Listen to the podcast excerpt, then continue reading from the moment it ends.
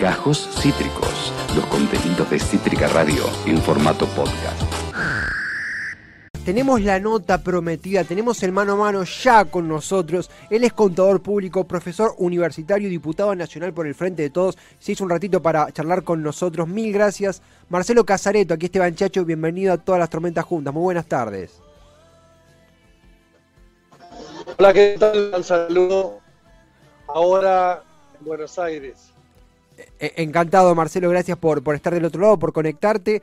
Gran repercusión el fin de semana por el 80% de los involucrados eh, alcanzados por el aporte extraordinario de las grandes fortunas que lo abonaron y los 223 mil millones que juntó esta, esta medida. ¿Cómo estás con eso y, qué balance haces ahora con, con estos números ya en tus manos?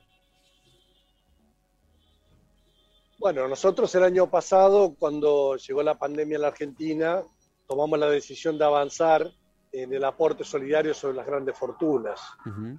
Nos llevó bastante tiempo, hemos visto, empezamos a hablar este, de este, tema en abril, finalmente en noviembre salió en diputados, en diciembre salió en senadores, promulgó la ley el presidente y el gran desafío era ver si pagaban los que tenían que pagar y recaudábamos lo que teníamos que recaudar. Eso efectivamente ocurrió, lo que vemos es que más del 80% de los obligados a pagar efectivamente pagaron.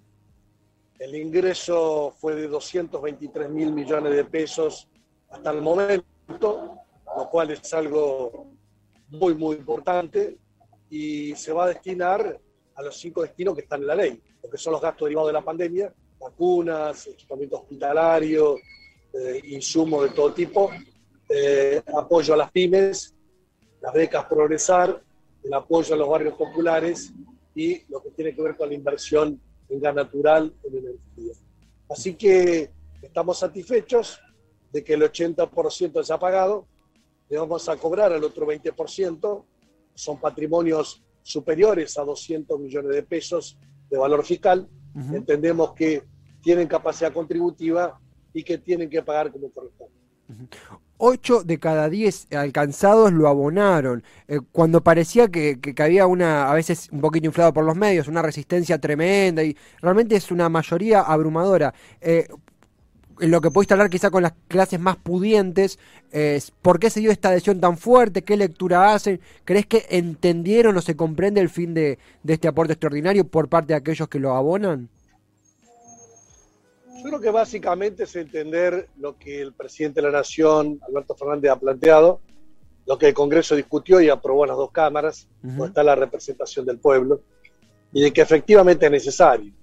En este sentido, ha marchado Estados Unidos, habrás escuchado en los últimos días a Joe Biden planteando algo similar, lo plantea la OCDE, donde están los países más desarrollados del mundo, y lo plantea el Fondo Monetario Internacional.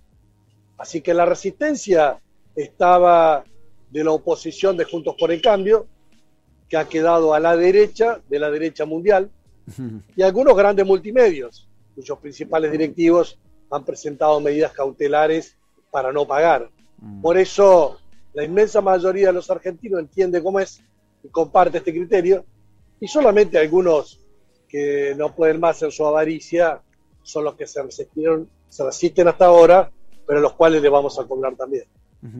Eh, en ese sentido, primero, Marcelo, estás en la calle, te agradecemos el tiempo para conversar, para despejar dudas, puntualmente eh, las que tenemos todos, ¿no? Que es con esa plata, con esos 223 mil millones, especificaste a dónde se direccionan y a veces uno pierde dimensión de cuánto es. ¿Es la cifra que esperabas? ¿Es más? ¿Es menos? ¿Se va a buscar acrecentar? Digo, ¿cómo ve el Estado ese número que para nosotros es inmenso, pero imaginamos que para el Estado nada alcanza, a fin y al cabo, en este momento tan difícil? Nosotros en las proyecciones originales pensamos en 300 mil millones de pesos. Recaudamos 223 mil, pero tenemos el 20% por cobrar. Claro. Así que eh, estaríamos en un valor muy aproximado a lo que habíamos estimado.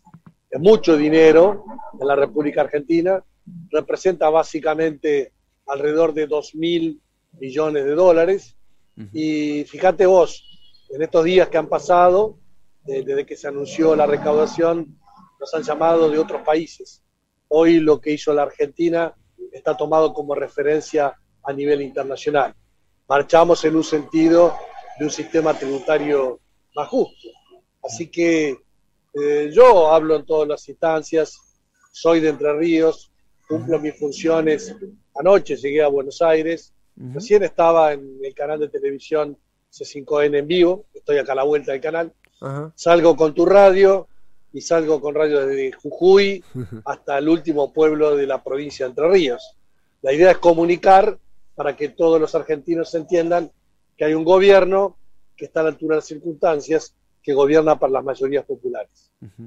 Marcelo, eh, muy claro, realmente gracias por este, este momento. Te hago la última porque es el tema del día y queremos conocer tu opinión, ya lo debes saber, la Corte Suprema ha fallado a favor de la, denominada eh, autonomía de la Ciudad de Buenos Aires, eh, si bien obvio vos representás a, Entre Ríos, pero al fin y al cabo sos parte del gobierno. ¿Qué balance haces? ¿Qué se dice puertas adentro? ¿Qué podemos saber de lo que el cuerpo legislativo del oficialismo opina o siente después de esta decisión de la Corte?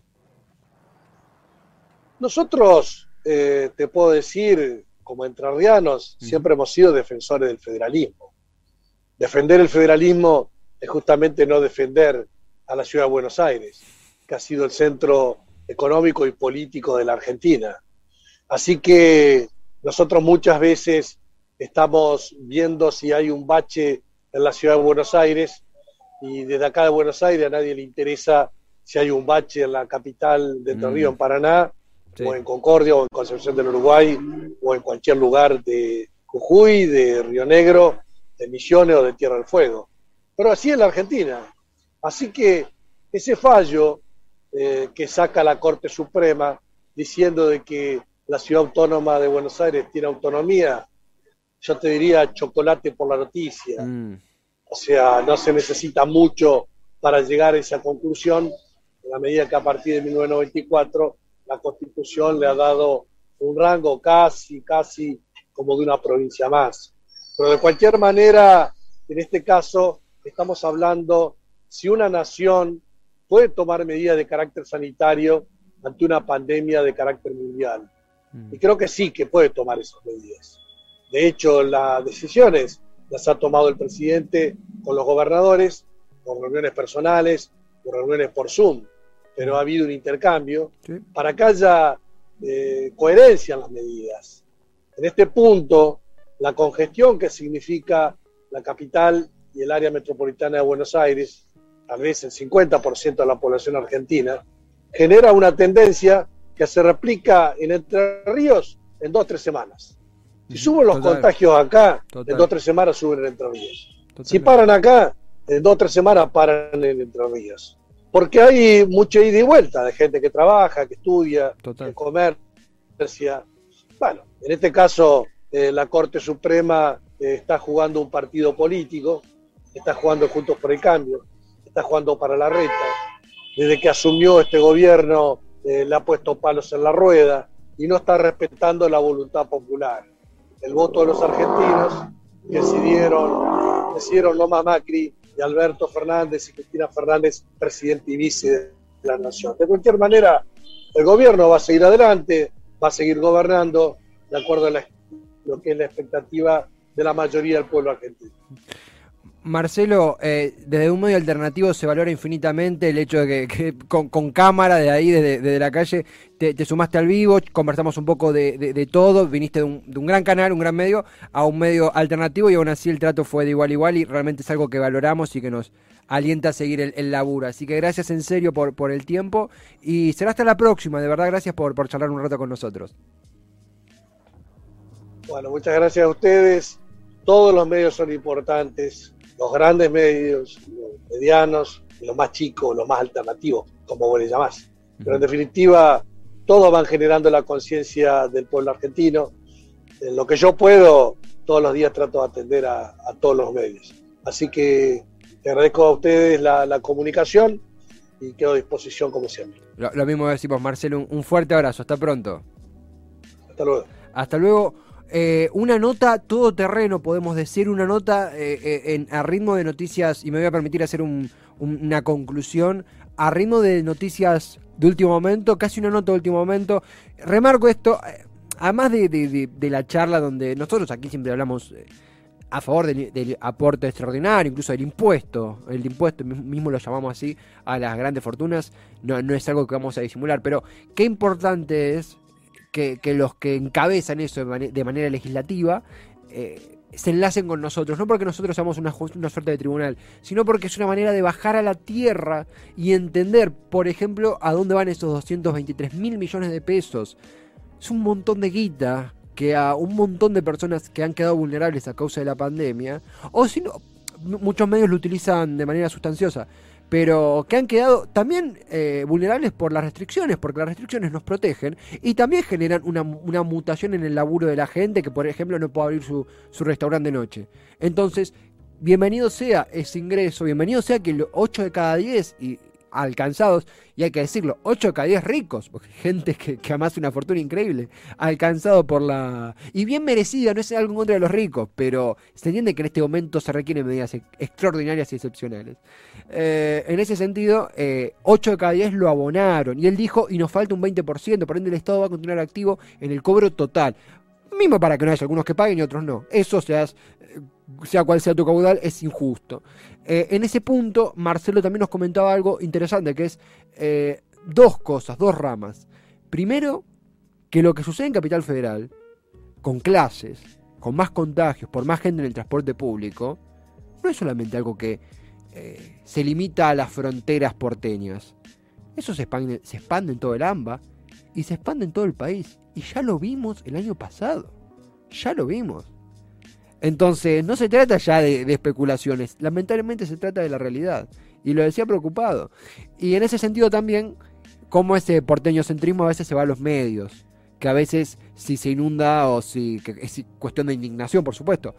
Pero si hay un problema en una, no sé, en un canal de agua, en zona, no sé, en cuál zona puede ser, en microcentro, en Montserrat, termina teniendo la misma relevancia que algo en la capital de Entre Ríos o de cualquier otra provincia ahí también me animo yo a colocar el debate por la ley de medios. Eh, si se están sumando ahora, hoy va a estar en las redes, va a estar en, todo el agite de Cítrica Radio. Eh, charlamos con Marcelo Casareto eh, y a le hizo el enlace. Vamos a contar un, poquito una, anécdota que cuando hagamos el libro la pondremos. había yo ido a un segundito al baño y él me dice, está en la calle, y yo entendí como que varía, no sé, viajando así. Y no, literalmente nos atendió en la calle, lo celebramos mucho. Lo del reconte celebramos porque son notas que también nos gustan. Eh, por ahí a veces las acortamos un poquito porque estar en la calle con el celular en estos momentos es, un mundo. Pero eh, nos, atendió, nos, eh, rescato mucho que nos aclaró de entrada dónde va esa plata para entender por qué es importante este cobro a las grandes fortunas. Acabas de escuchar Cajos Cítricos. Encontrá los contenidos de Cítrica Radio en formato podcast en Spotify, YouTube o en nuestra página web.